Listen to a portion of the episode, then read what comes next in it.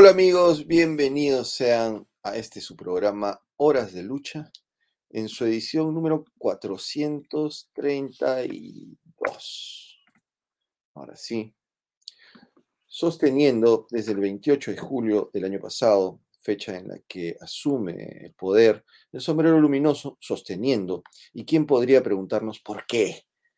Pero nosotros sostenemos la insurgencia constitucional. ¿Por qué? Dirían. Bueno, bueno. Quien haya visto anoche esa eh, vergonzosa entrevista, la verdad es que es una vergüenza ajena bien terrible. Eh, el tipo simplemente no le alcanza el cerebro para completar una frase o quizás una oración nada más. Imagínense darse a entender, dar a entender una idea, tampoco, y mucho menos, recuerden el famoso la famosa parábola del pollo, ¿no? El pollo. Tenía un pollo y no sé cómo es esa del pollo. Pues bien, nosotros sostenemos esa insurgencia constitucional y nos, sentimos eh, con todas las ganas de seguirlo haciendo. Y por eso, esta semana estamos con los siete ensayos de mentiras, que es la desmitificación de Mariátegui, la desmitificación de un ícono. Mm. Él siempre hablaba del mito, la importancia del mito. Bueno, él se volvió un mito, un mito para la izquierda, el más grande pensador izquierdista, socialista de, Sudamérica. Eh, bueno, él interpretó marxistamente, porque se había leído, él tenía educación europea marxista, y interpreta la realidad peruana, ya hemos visto, desde el punto de vista de la leyenda negra, porque él es un negro legendario, él, él ha impuesto la leyenda negra, es decir, el odio a España y a todo lo que viene de España, en las currículas de Perú. ¿Por qué? Porque todo lo que dice Siete Ensayos es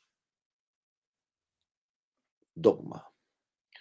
Todo lo que dice Siete Ensayos se enseña en el colegio y de esa manera se enseña la historia. Hemos visto cómo la economía colonial, el día de ayer, hemos visto cómo la economía colonial eh, es tratada como si fuera una economía que no terminó de cimentarse y que solamente destruyó una gran economía incaica, comunista, según ellos, y que, eh, pero sin embargo, eh, cuando llegan los españoles, los españoles no terminan de aprovechar esta masa hermosa de comunidades.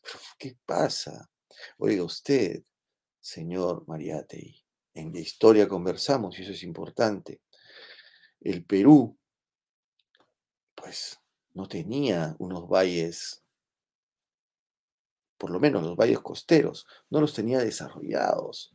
Quien desarrolla los valles costeros justamente los españoles. Y además, dice usted, dice el señor Mariate, estoy hablando como si realidad estuviera vivo, pero así es lo bueno de la intelectualidad y de que dejen escrito algo. Señor, usted dice que al español no le gustaba sentarse en la sierra y, y todas las ciudades hermosas, hispanas de la sierra, lo desmienten.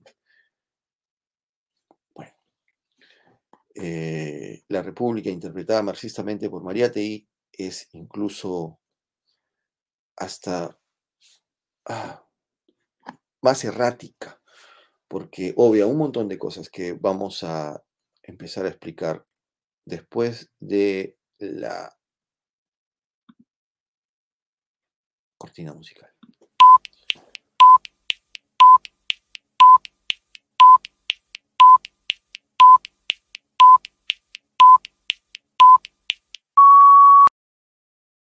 De lucha, horas de batalla, contra un sistema que se pasa de la raya, horas de lucha, horas de batalla, exclusivamente para gente con agallas, horas de lucha, horas de batalla, contra un sistema que se pasa de la raya, horas de lucha, horas de batalla, exclusivamente para gente con agallas Pican y salten si van a batallar. Puños arriba si van a batallar. Pican y salten si van a batallar. Exclusivamente para gente con agallas. Pican y salten si van a batallar. Manos arriba si van a batallar. Pican y salten si van a batallar. Exclusivamente para gente con agallas. Horas de lucha, horas de batalla. Contra un sistema que te pasa de la raya. Horas de lucha, horas de batalla. Exclusivamente para gente con agallas.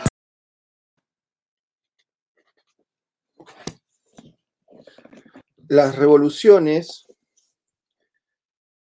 destruyen primero el orden jurídico que es que está en ese momento eh, dejando de ser usado. En este caso, el orden jurídico eh, realista o virreinal se destruye en la época de la independencia, eso ya lo sabemos. Y empiezan pues eh, las nuevas leyes, las nuevas normas dictadas por un nuevo Congreso y dictadas luego también por el dictador. Estamos hablando de Bolívar. Bolívar, una de sus primeras eh, leyes que dicta es pasar por la horca a todos aquellos que no quieran integrar, a todos aquellos jóvenes que no quieran integrar el ejército revolucionario.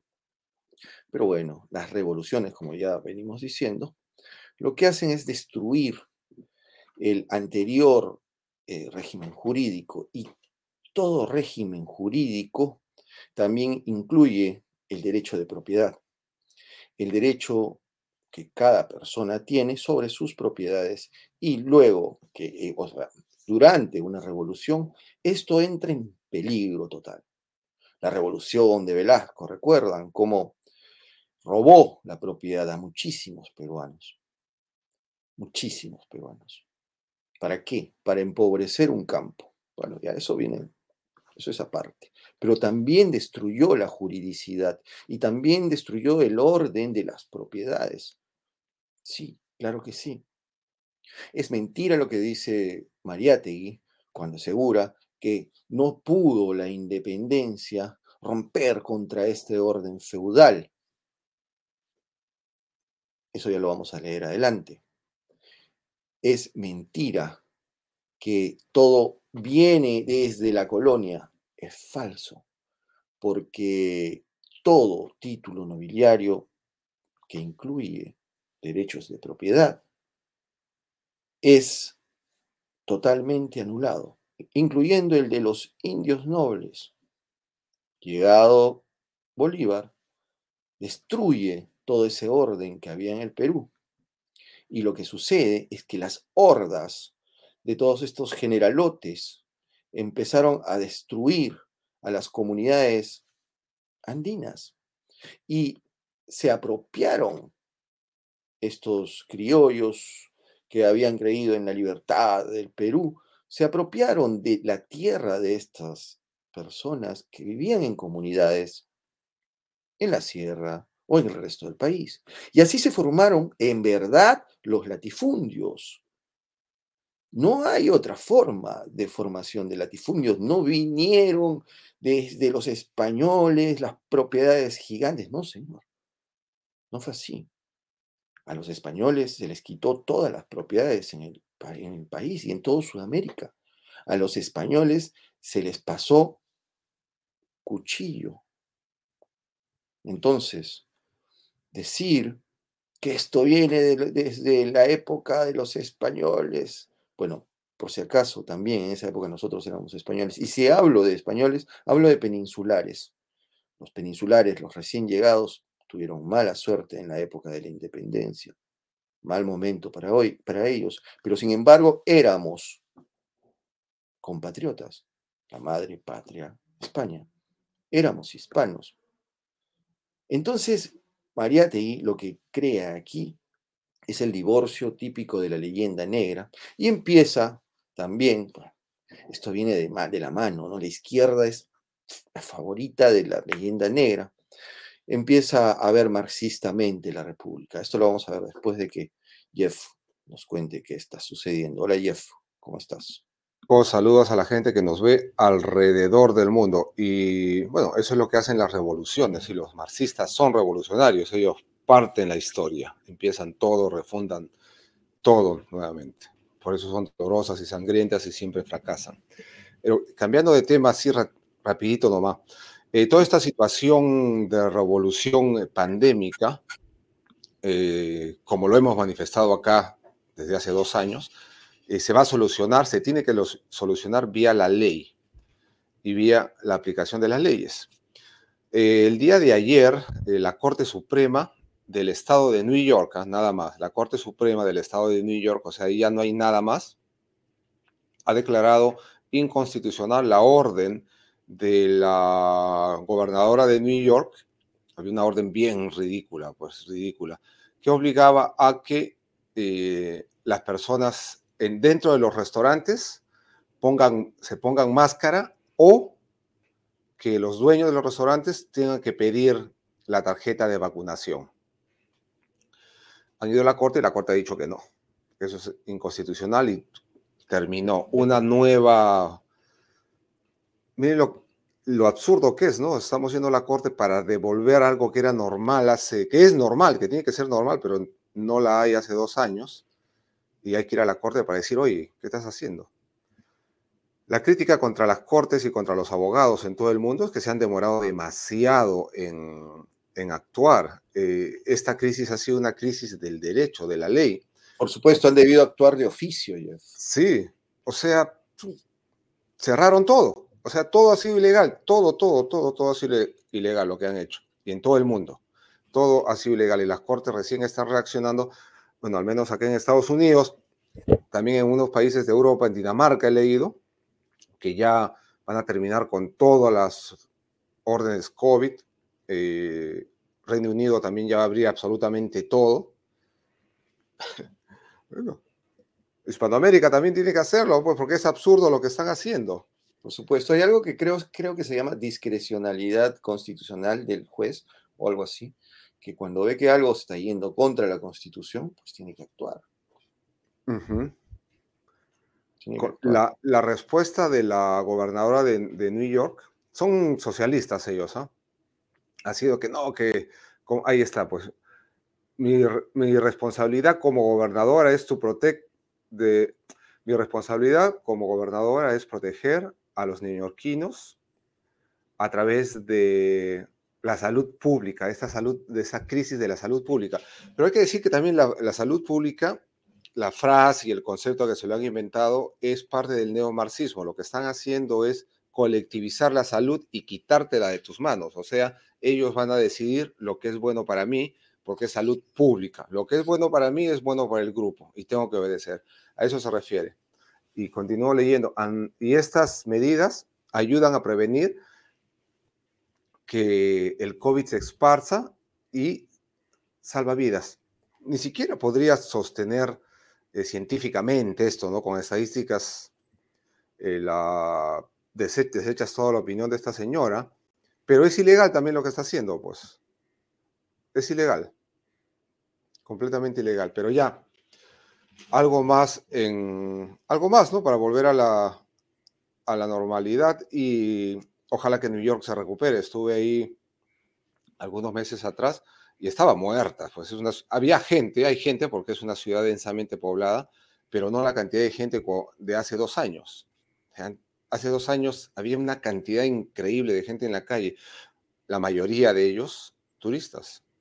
New York es una de las ciudades más visitadas del mundo, o es la más visitada del mundo, incluyendo, incluyo también los turistas locales está, está muerto. Y sí podía, pedían este, el carnet de vacunación, ni siquiera lo veían, preguntaban, no, les enseñabas tu carnet de la biblioteca, ya, entra, entra, entra, toma. El otro día yo enseñé una apoyada.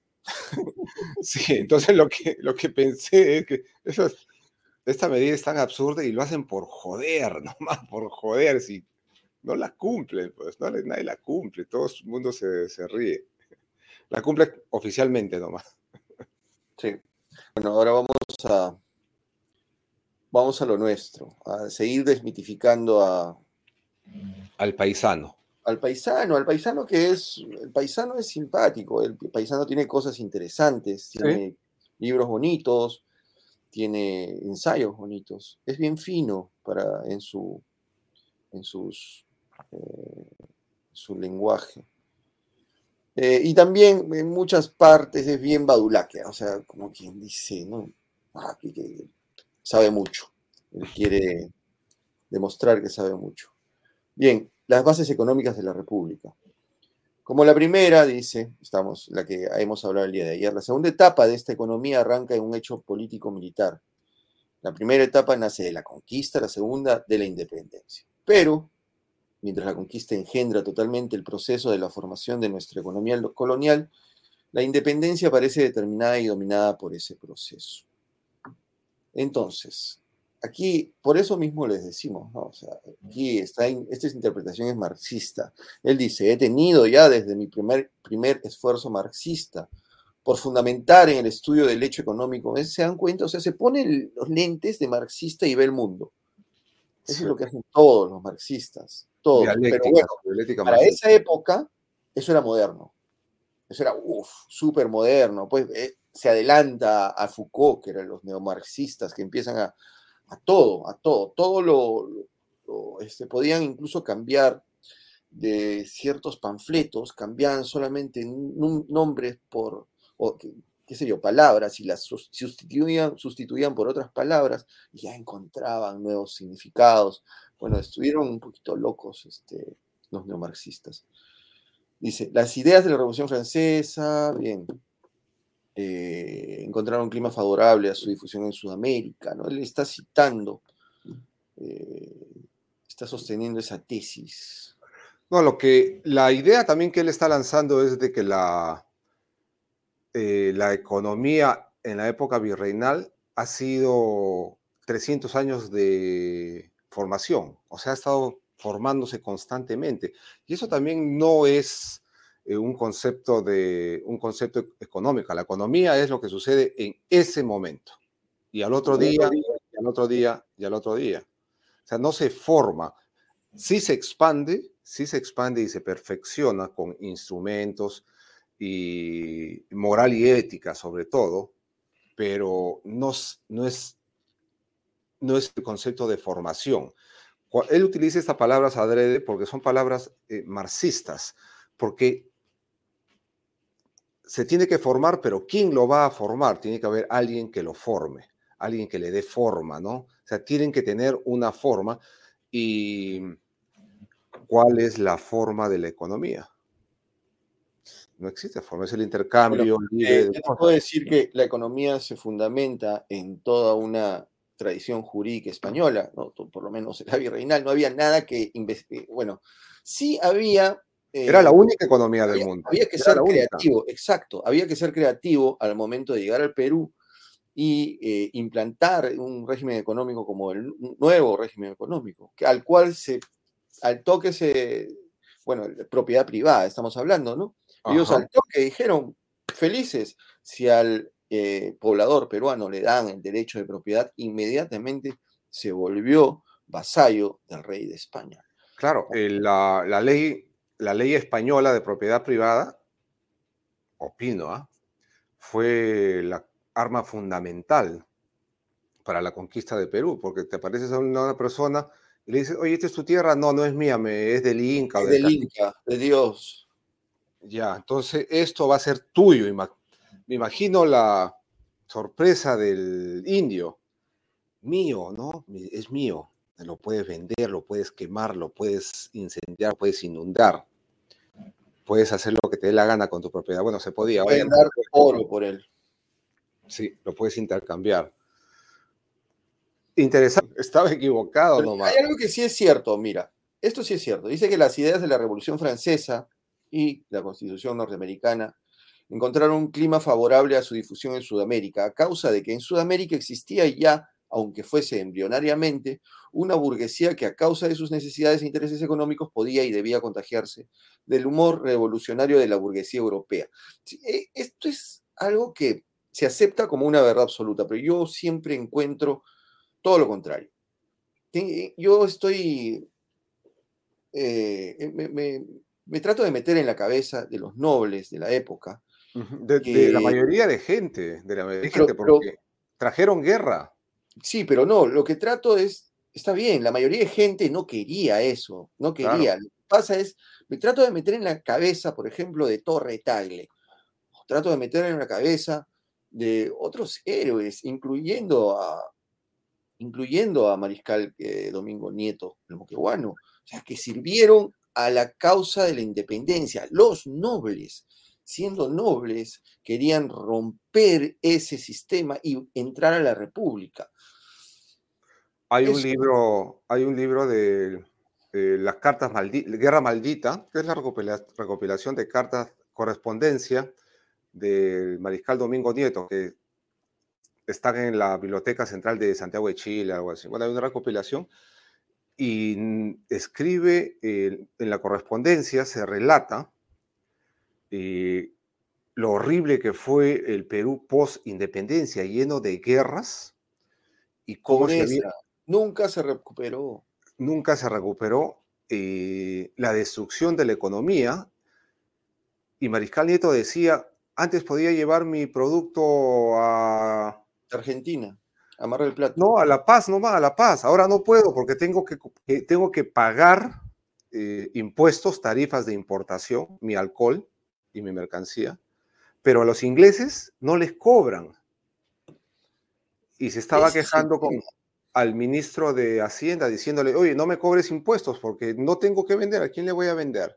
Y claro, Jeff, Mariscal Nieto era, un, era el conde de Alastaya. Claro. Y él y muchos nobles se suman a la idea esta afrancesada de la Revolución Francesa o de, la República al estilo francés. Ese es el tema. ¿Cómo es posible que ellos mismos se hayan disparado a los pies?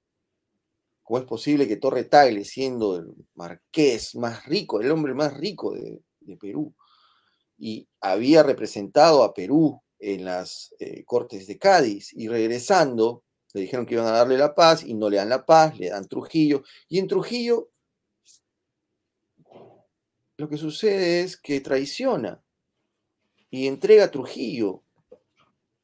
ese es el problema, que no, acá voy a lo que para la contradicción a, a Mariátegui.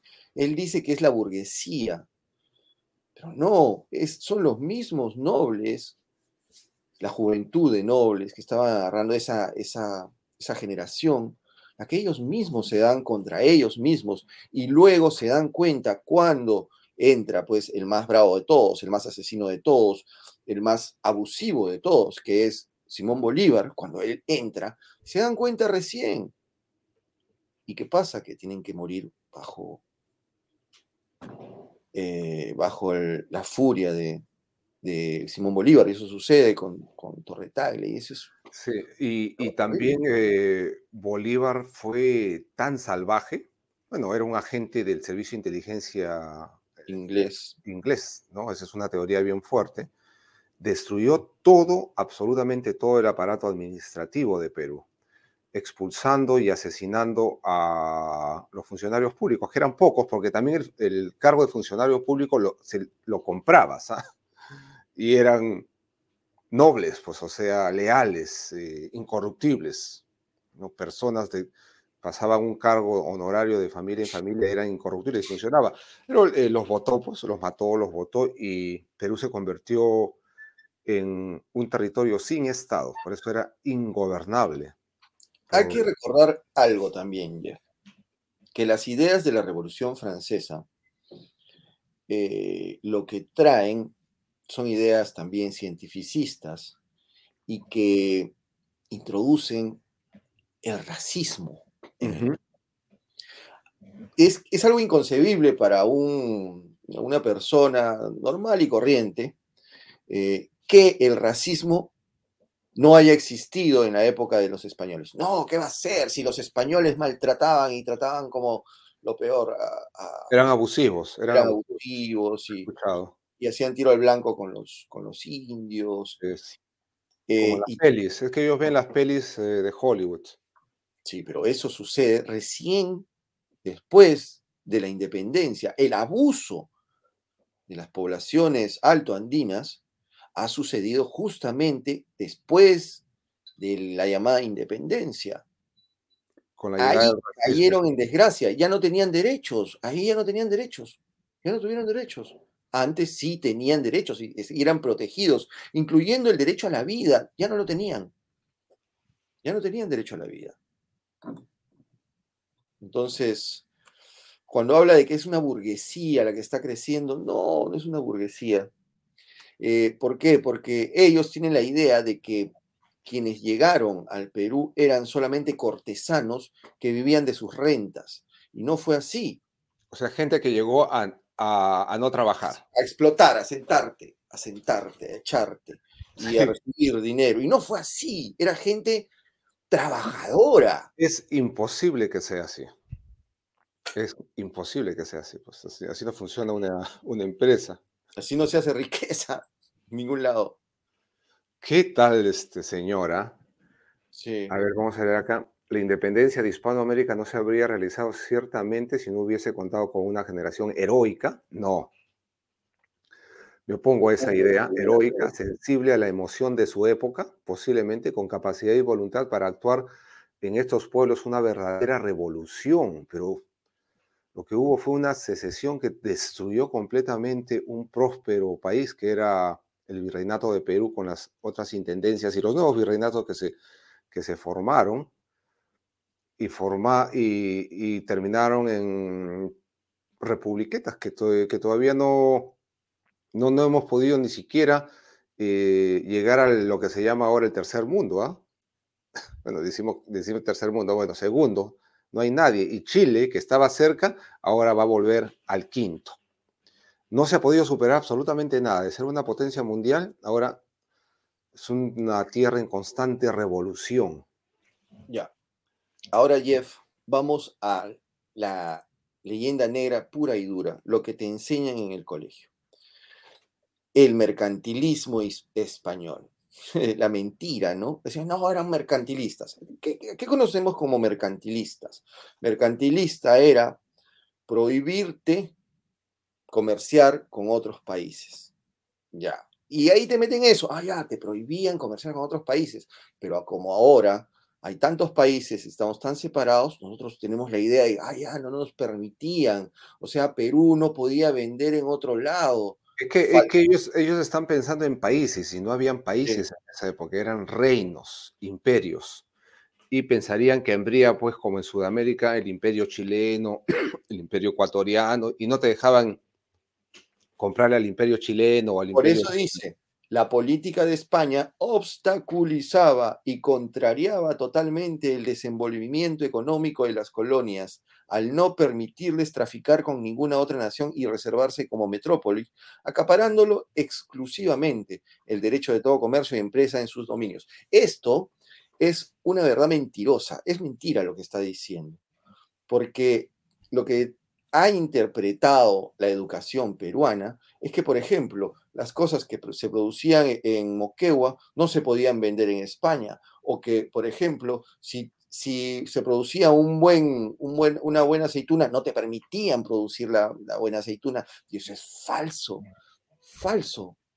Oiga usted, Pizarro se traía su, papita, su pepita de aceituna en el bolsillo. Eso cuenta Adán Felipe Mejía.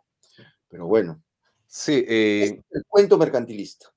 Claro, el cuento mercantilista. Y hay que ser bien claro, pues, ¿no? El imperio español, o sea, nuestro país, era todo el mundo, todo el mundo. Hasta China. la- hasta la China, Japón, la necesidad de la necesidad de comerciar, entre comillas, supuestamente con otros países que no existían. eh, ahí Era había, nada. ¿Con quién? Claro. Pues con quién había. A ver, estábamos acá en Perú, acá en, en, digamos, en, Mo- en Lima. ¿Dónde queríamos comerciar? Ah, ¿Querías comerciar con México? Comerciabas con México. ¿Querías comerciar con Norteamérica, con, hasta Alaska? Comerciabas hasta las Alaska. Filipinas, con las Filipinas, mucho con las Filipinas. Por supuesto, te ibas hasta Cantón, te ibas a Macao, te ibas a, a todo África, todo África, todos los bordes del África.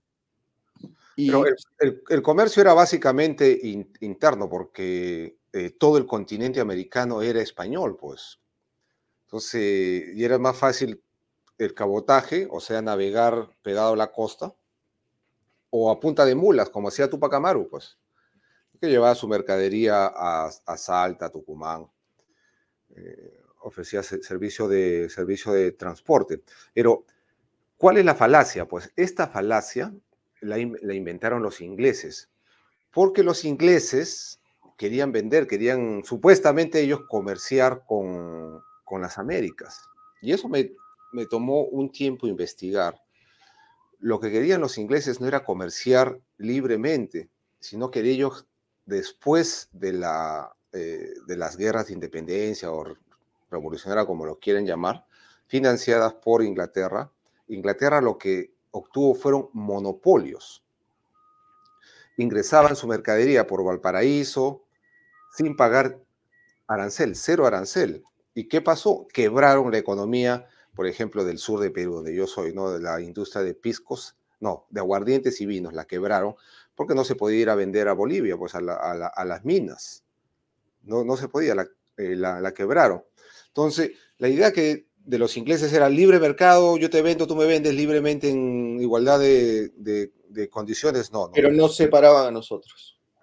Eh, claro, claro, además que robaban, muchas cosas, además que era en Inglaterra, eh, Inglaterra, Francia y Holanda eran el enemigo de, España, no se podía confiar en ellos porque eran piratas, corsarios, eran ladrones. Entonces, cuando estamos hablando de que no se podía, eh, como él dice, ¿no? traficar con ninguna otra nación, aquí nos estamos refiriendo, nos estamos refiriendo a las posesiones, a ver, de Inglaterra, falso, porque Inglaterra, los ingleses tenían un puerto acá, puerto inglés, y tenían los franceses también los primeros, los primeros pobladores de Hilo, por ejemplo. ¿Y por qué? Porque estaban lejos de Lima, pues, y lo hacían de una manera de, como una manera de contrabandistas, porque este era el camino hasta Mar del Plata. Hasta Mar del Plata también, ¿ah? Recuerda que hay un Moquegua con H, a 300 kilómetros al oeste de Buenos Aires. Es una estación de tren donde eh, se comerciaban con mulas. Eso es muy importante. O sea, se iban de Moquegua a Moquegua. Debe haber sido un tambo, un tambo en, algún lugar. Pero ahí eh, nuevamente descubrimos pues qué erróneo que estaba el paisano Sí, porque esto es lo que te enseñan en el colegio. Si claro. Mariátegui lo dice, es la verdad absoluta. La política de España obstaculizaba y contrariaba totalmente el desenvolvimiento económico de las colonias al no permitirles traficar con ninguna otra nación y reservarse como metrópoli. Y lo que creen, lo que nos quieren hacer creer es que no había una revolución. Por supuesto que tenían muchísimas industrias, Muchísimas industrias, pues muchísimas. y, eso, y eso también está asociado a eh, el refrán de que España se llevó todo el oro. ¿Qué España se llevaba el oro? Había comercio, había comercio. Había, fábricas de jabón, fábricas de, todo, molinos por todos lados. Ah. Eh, los virreinatos se autoabastecían y vendían afuera lo que, lo que se podía, vendían. Era totalmente autoabastecida. Entonces, eh, esto es, lo que María, lo que Mariátegui afirma es falso. Y dice que el impulso natural de las fuerzas productoras de las colonias pugnaba por romper este lazo. La naciente economía de las embrionarias formaciones nacionales de América necesitaba imperiosamente para conseguir su desarrollo, que ampuloso, ¿no? Es, bien afrancesado, desvincularse de la rígida autoridad y emanciparse de la medieval mentalidad del rey de España. No, no, no sabía él mucho de historia. ¿ah? ¿Cómo no va a saber el periodo, por, el periodo de, guerras que, hubo después de la, de la independencia, de la mal llamada independencia, de, la, de la secesión, que han sido 50 años de guerra? Terminan, dicen que termina con el mariscal Castilla, con un militar. Un militar termina todo.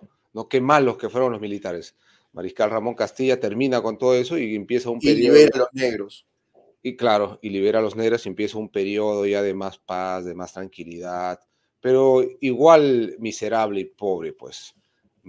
miserable y pobre. Yo he, visto, yo he ido acá, estuve acá en el sur de Estados Unidos, en, en Savannah, Georgia, y eh, vi una representación de una, creo que ahí fue ya, sí, una caseta, un chat eh, donde vivían los esclavos, una familia de esclavos. Y era una casa bien parada, una casa, un módulo, era un módulo. Eh, mucho mejor, muchísimo mejor. Yo he trabajado en los Andes de Perú, en las casas bien pintorescas, circulares, de piedra y con techo de ichu, de los comuneros, ahí, muchísimo mejor. ¿ah? Y estamos hablando de 1710, por ahí, ¿no? Esclavos. Y vivían mm. mucho mejor. Hay que, hay que tomar en cuenta algo, ¿ya? Este, y eso yo lo puedo demostrar con citas. 30 eh, años antes de la independencia, de la mal llamada independencia, eh, llega Humboldt por el Perú y al ver al trato, el trato de los indios, pues se queda maravillado. Dice, bueno, este, el trato que tienen un indio es increíble como los españoles han tratado a esta población, ¿no? 40 eh, años después de la independencia, de la mal llamada independencia, unos, eh, hay, un, hay un relato famoso que es la exploración del, Valle del Amazonas de unos norteamericanos del sur, que son enviados por la Armada, este, la armada eh, norteamericana. Y relatan que un indígena era peor tratado que un, un eh, esclavo de Virginia. Oh tenía peores condiciones que un esclavo de Virginia. Estamos hablando de 30 años antes, donde estaban muy bien los indios, 30 años antes de la mal llamada independencia, y 40 años después, cómo llegó la desgracia para las poblaciones altoandinas. Bueno, generó la independencia como la independencia generó una crisis económica terrible, más la destrucción absolutamente de todo, porque se llevaron las fábricas, lo que dice, pues se llevaron las fábricas, las desarmaban y las saqueaban y se las llevaban, se las llevaban en los barcos de la expedición de Lord Cochrane, que vino con... Lord Se llevó todo el oro, se llevó toda la plata, se llevaron incluso todo lo que eh, se necesitaba para acuñar moneda, que es algo que el BCRP tiene que, tiene que cuidar, porque ahí en su página web asegura que eso se lo llevó el virrey La Serna, y eso es falso es totalmente falso. Quien prohíbe acuñar moneda es Bolívar. Y Bolívar, imagínense, en esa época dice que la gente tenía que intercambiar con huesitos de pollo. Eso es algo terrible. ¿Qué, plan para, mal, para más malévolo? ah? La destrucción total de un, de un gigantesco país que ocupaba todo el, todo el continente americano.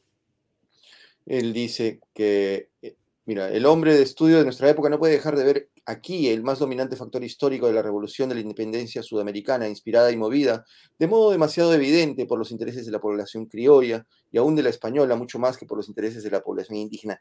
Quizás esto en el resto de Sudamérica, en el resto del virreinato del Perú, pero no en, el, no en Lima, no en, no en Perú propiamente dicho.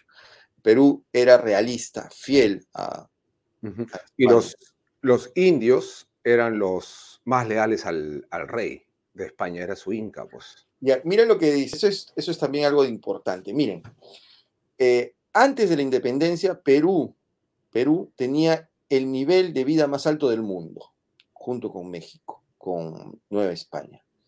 Teníamos, o sea, Perú vivía en el primer mundo. Todos los pueblos de, de Perú vivían en el primer mundo. Una vez que llega la independencia, sobre todo Perú, ese pequeño país que desmiembran, se vuelve miserable y nunca se recuperó. Yo les doy un ejemplo. La, iglesia de mi tierra, la última vez que se levanta es en 1789, por ahí, 1780. y se vuelve a caer en el 1810. Y como llega la independencia, nunca más se volvió a levantar. Eso es algo vergonzoso. Muchas iglesias, ¿ah? muchas iglesias que había que les han, las, han barrido con tractor, no se reconstruyeron. No se reconstruyeron. no había plata. eso? No había dinero. No había plata, pues la independencia destruyó toda la economía e industria local, que era vitivinícola eh, y de comida principalmente. Y exportadora, porque se vendía para todo el imperio. No solamente se vendía. Claro, es que no se puede, no podemos decir exportadora, porque todo el mundo era España, pues. Claro, mira, yo, yo escuchaba de niño, eh, el, el, moqueguano vive mucho de la, de la, del, de la historia pujante de su industria vitivinícola y de aguardientes, que sí fue muy grande, muy grande, gente muy, muy rica, empresarios muy ricos, de que sus vinos llegaban hasta el Vaticano. Y sí, era cierto, porque eh, parte de, Italia, de la península de Italia, creo que es el norte, este, era parte del Imperio Español. Entonces, ahí se enviaba nomás, pues llegaba por barco. O sea, había llegado un mes, un par de meses, pero, pero llegaba. O sea, no había nada, nada Era rey de Nápoles, rey de Roma, rey de varios sitios, rey de España. Claro, de Alemania también. Entonces no es nada raro que llegue hasta ahí el, comercio. Hay viajes personas especializadas en comercio, que van solamente a trasladar mercadería de un, de un continente a otro. Además de que del dinero que circulaba de un lado a otro, pues definitivamente, si eran economías que se integraban en todos los territorios del imperio y a nadie le importaba de qué raza eras, hasta que llegó el cientificismo de estos eh, modernos, los modernos, e implantaron el racismo. Entonces los peruanos se sintieron inmediatamente inferiores. Porque claro, y, culpables, culpables de ser mestizos se divorciaron totalmente de los indios, ¿no? Que su, su madre. Ahí empezaron a ver que eran un problema el problema del indio. Y eso es lo problema que del indio. Mañana. Es lo más racista que hay. El problema. Por, claro, porque ahí empezó a ser, ese es el problema. ¿Cuál es el problema? El indio. el imperio británico destinado, dice, bueno, dice aquí que son las fuerzas capitalistas, que no nos dejaban, eran las fuerzas capitalistas que pretendían, y no, era el imperio británico que estaba atacando y estaba desmembrando. Y, dice, en Inglaterra, sede del liberalismo. Y eso es algo que tenemos que, en horas de lucha, nosotros siempre lo decimos.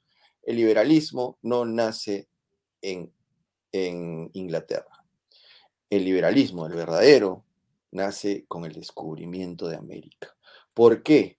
Porque hace que todo un continente nazca libre, libre. Todos los pobladores de Sudamérica eran libres. Y eso es liberalismo. Claro, nunca ha pasado.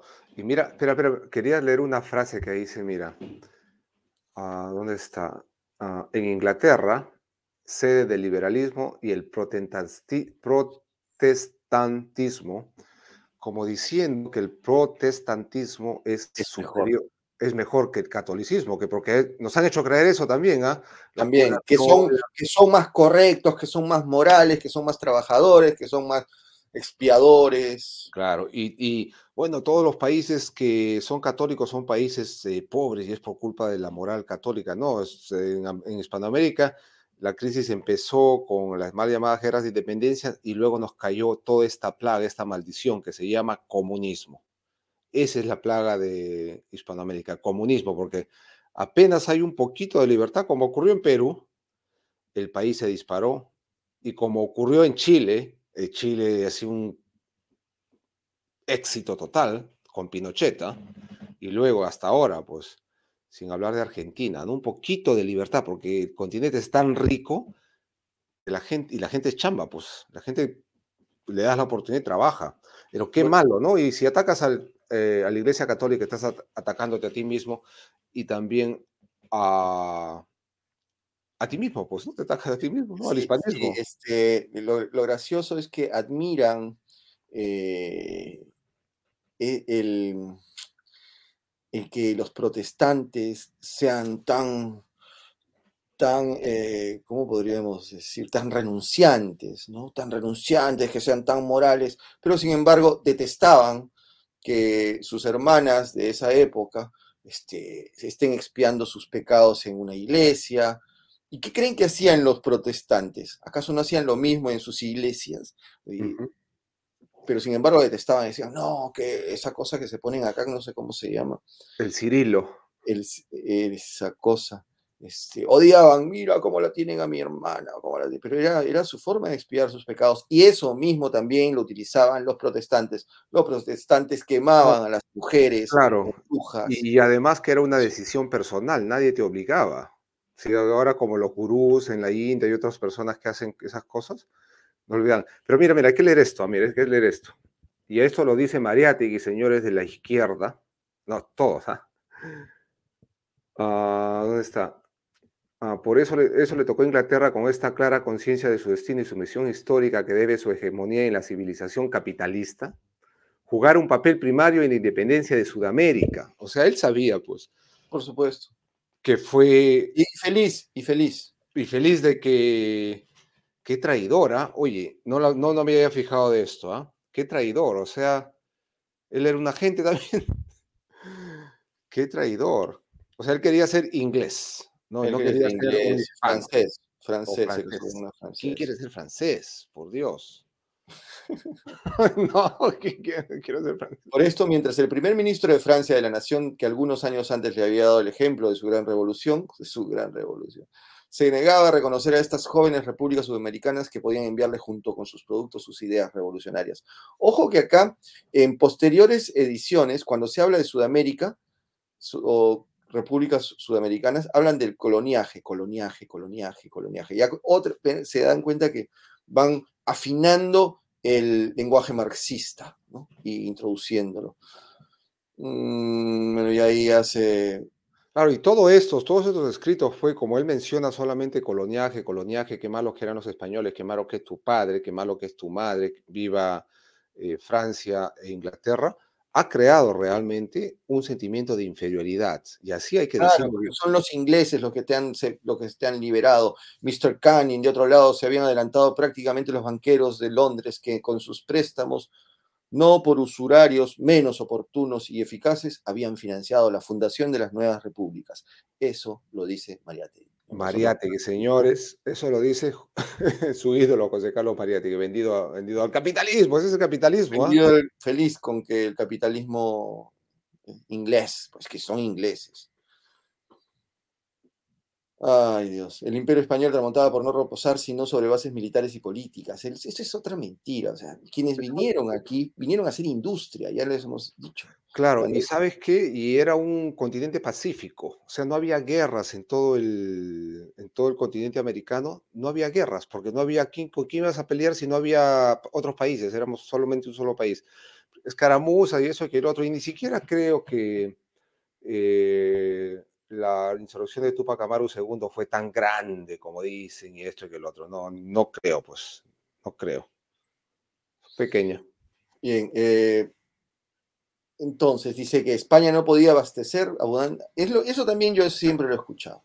No podía abastecer abundantemente a sus colonias, sino de eclesiásticos, doctores y nobles. Oiga, señor, este era la masa eh, administradora. Eso es algo bueno. Claro, y también como él dice, pues no podía abastecer, eh, está pensando en una eh, en clientelismo, como que todo tenía que venir de España, o sea que los alimentos venían de España, todo venía de España, ignorando que había toda una metrópolis eh, muy moderna, top of the world, lo más moderno del mundo, estaba acá en, en, las Américas.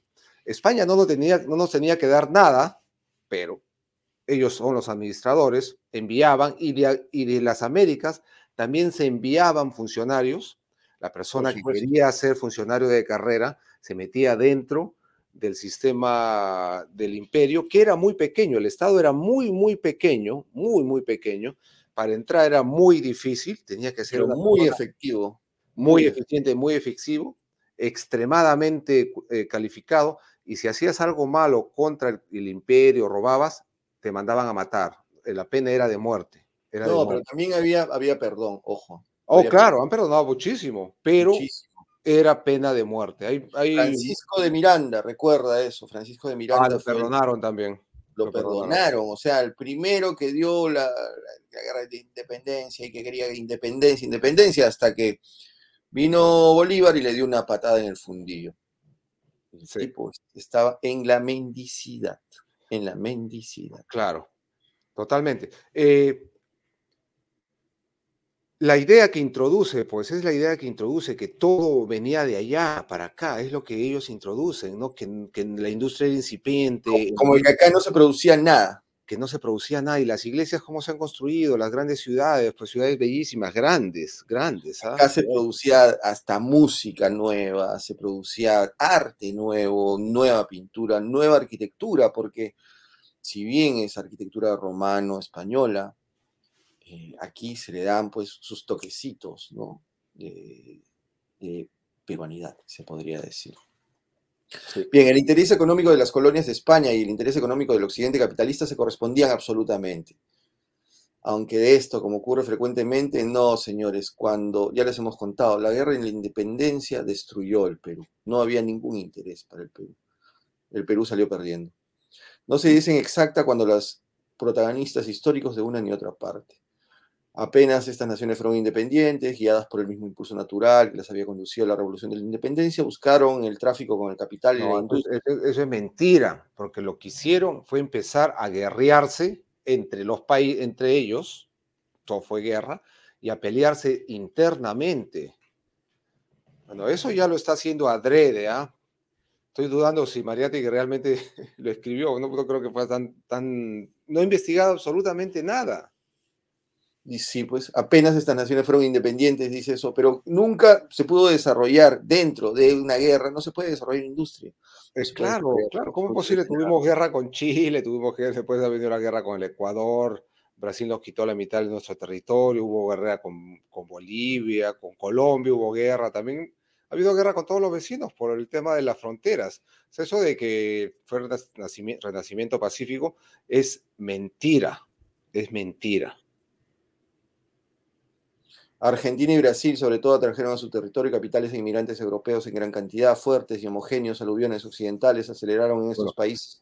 Argentina y Brasil, Argentina, el caso de eh, solo de Argentina, Argentina cometió un genocidio des- después de, de la mal llamada independencia, porque se lanzaron a exterminar a los indios que vivían en las La pampas para de la robarles, Pampa.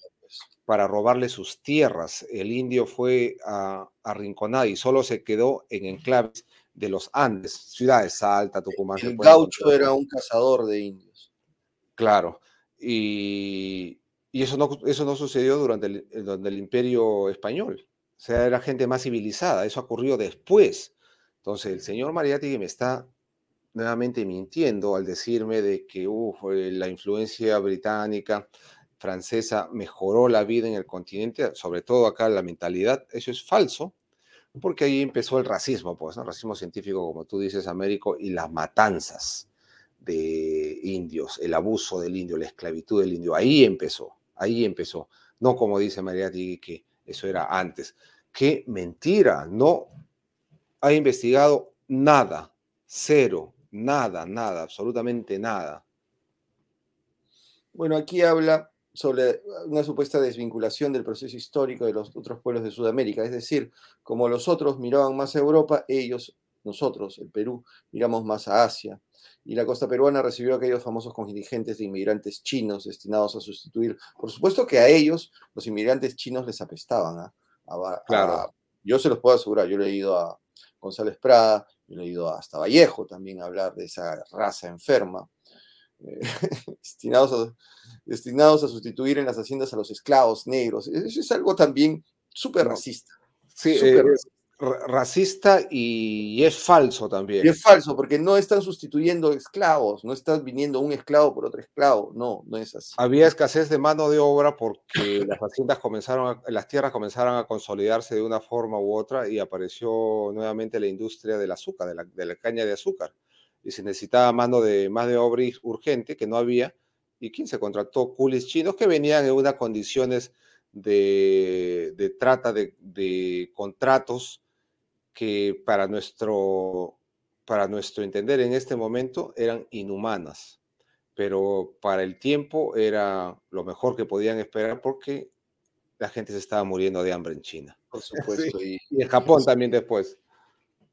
Y después en Japón. Bien, hemos terminado este segundo día de ver las bases económicas según eh, Mariate, es una interpretación marxista de la realidad que siempre es mentirosa. ¿Por qué? Porque se ponen sus lentes, pues, y ellos ven otra cosa. Es como que le ponen un filtro así, esos de internet, esos del celular, y ven todo marxistamente. Eh, y todo lo ven como lucha de clases, y todo lo ven en base a la envidia, al odio, eh, en base a la codicia. Y eso no es así. Así no eh, hay algo que dice Jordan Peterson que me gustó mucho el otro día, que lo escuché, que el marxismo no puede parecerse para nada al catolicismo, porque habían personas que se, que se decían, no, yo soy católico, soy cristiano, pero también soy marxista. Nada que ver. ¿Por qué? Según él, el marxismo se basa en la lucha de clases, como que la historia y toda la humanidad se ha basado siempre en la lucha, la lucha entre lucha entre este y el otro, entre el de arriba y el de abajo, entre el vecino, entre las clases sociales, entre las identidades ahora, ¿no? En que se identifica como tal y como cual. Eh, entonces, ese es el marxismo, así lo ven. Mientras que el catolicismo o el cristianismo lo que hace es ver a la historia del mundo con una trascendencia de fe, de todo lo demás, todos los grandes valores que la Iglesia Católica nos eh, incluyen, nos, nos, enseñan, incluyendo el perdón, que es tan importante como lo citaste ayer, esa filosofía del perdón que anula el pasado, como dice Borges en su poema. Bien, Jeff, hemos llegado al final, creo que, espero que no nos hayamos, eh, están ahí aún. Eh, sí, posiblemente aburrido, ¿no? Para ver, totalmente necesario porque... Totalmente necesario José Carlos Mariátegui, que inspira a la, izquierda peruana y a la izquierda en Hispanoamérica y también inspira a un grupo terrorista que es el Sendero Luminoso. Eh, es considerado un Dios, ya. Todo Perú Libre también, Perú Libre, Sendero Luminoso, Perú Libre dice. Todo es eh, la base de Mariátegui, la base de Mariátegui y los siete ensayos y los siete ensayos. No, no sé si habrán leído bien los siete ensayos, pero es mentira todo es mentira todo, todo, todo es mentira. Y lo estamos desmintiendo un paso por paso, por paso, esto era así, esto era así, pero también puede ser de que él interpreta dialécticamente eh, la historia y esa es una prueba de que no, que la, que la dialéctica marxista no funciona porque interpretan erróneamente. Y es un apunte que también hace Ayn Rand en el objetivismo, que dice lo que es A es A. O sea, no puede ser B, C, no. Lo que es A es A. Y, y eso contrarresta, pues, el, eh, las varias verdades. Tu, tu, verdad, mi verdad, mi, tu interpretación, mi interpretación, ta, ta, ta. Y seguramente nos van a decir eso alguna vez que alguien confronte. Bueno, es tu interpretación y esa es la de Mariátegui. Y yo le, y yo le creo a Mariátegui. Pero le saca, esto no era así, no era así, le demuestras con pruebas, traes hasta testigos, revives testigos. Le creo a Mariati, como en Chile decían, soy de izquierda allendista, decían los chicos. Qué tontos, caramba. Ahora van a vivir con Allende. Esperen nomás, esperen nomás. Bien, eso ha sido todo por hoy y justo estamos a la hora. Chao, nos vemos. Chao, nos vemos, chao.